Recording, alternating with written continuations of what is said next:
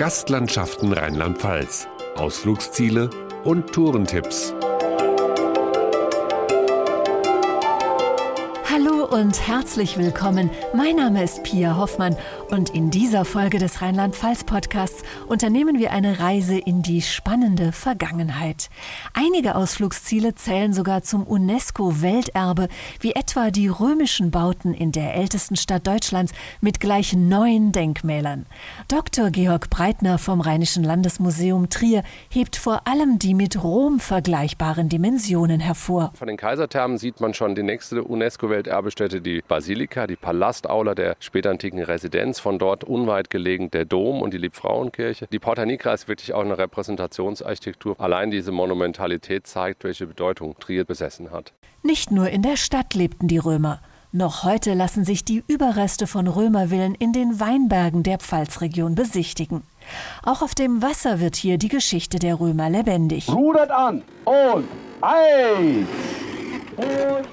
in den Rheinauen der Südpfalz sticht das Römerschiff Lusoria Rennana in See. Ein Freizeitspaß mit Steuermann Dieter Heim. Dieses Schiff ist 5 Tonnen Spaß pur. Es ist ein Schiff aus Eiche, 18 Meter lang, mit 4000 Nägeln zusammengenagelt. Wir haben ein Nutzungskonzept, wo Sie Teambildung machen können. Sie können von der Schule zur Ruderbank kommen, so als schwimmendes Klassenzimmer. Und Team heißt eben an Bord nicht ein anderer macht, sondern wir müssen zusammenarbeiten. Und dieses Mannschaftserlebnis begeistert. Die Ruderei ist schön und die Landschaft zu betrachten ist auf jeden Fall auch eine schöne Sache. Und dass wir alle gemeinsam rudern, dass jeder an einem Strang ziehen muss. Ja, dass es einfach ein schönes gemeinsames Event ist mit kulturellem Hintergrund. Wer noch mehr Römerkultur entdecken möchte, für den hat Expertin Annette Klemm einige Tipps. Der erste Wachturm des Limes steht direkt am Rhein und unweit davon befindet sich die Römerwelt, ein interaktives Erlebnismuseum. Und im Rhein-Lahn-Kreis gibt es das Limes Kastell Pohl, das extra nachgebildet wurde, ganz neu gebaut wurde. Das ist auch sehr interessant und spannend, sich das mal anzuschauen. Spannend ist auch eine Fahrt auf dem Rhein durch das obere Mittelrheintal.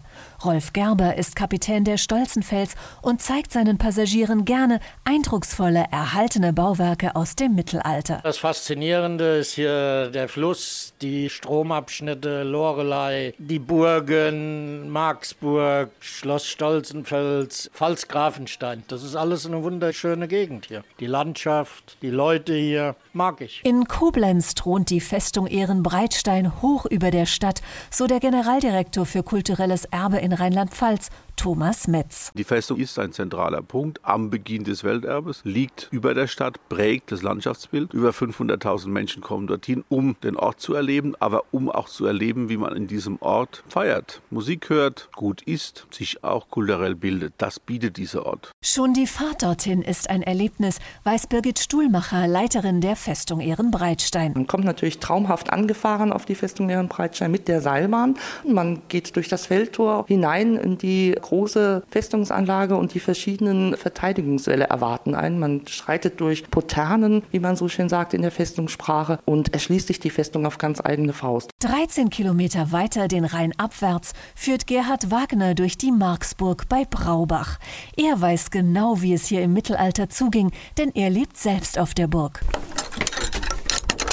Man kann sich vorstellen, dass hier nicht nur gekocht worden ist, sondern dass hier auch das Gesinde gegessen hat. Und hier wurde in diesem großen Kamin halt gekocht, allerdings auf Glut wurden diese Speisen hier erhitzt. Mitten im Rhein dagegen bei Kaub thront die Burg Pfalzgrafenstein. Welterbegästeführerin Ute Grassmann kennt ihre bewegende Geschichte. In der Mitte haben wir einen fünfeckigen Turm und umherum eine Mauer. Der Turm steht also völlig frei innerhalb der Burg. Das ist ein Kuriosum. Der Turm sollte auch früher alleine da stehen. Er war als Zollturm gedacht. Und so ist eine der schönsten Baudenkmäler Europas entstanden. Ein kleines Boot setzt einen über und dann können Sie die Burg erkunden. Viele weitere Tipps zum Erkunden von Geschichten aus dem Zeitalter der Römer und Ritter finden Sie www.gastlandschaften.de.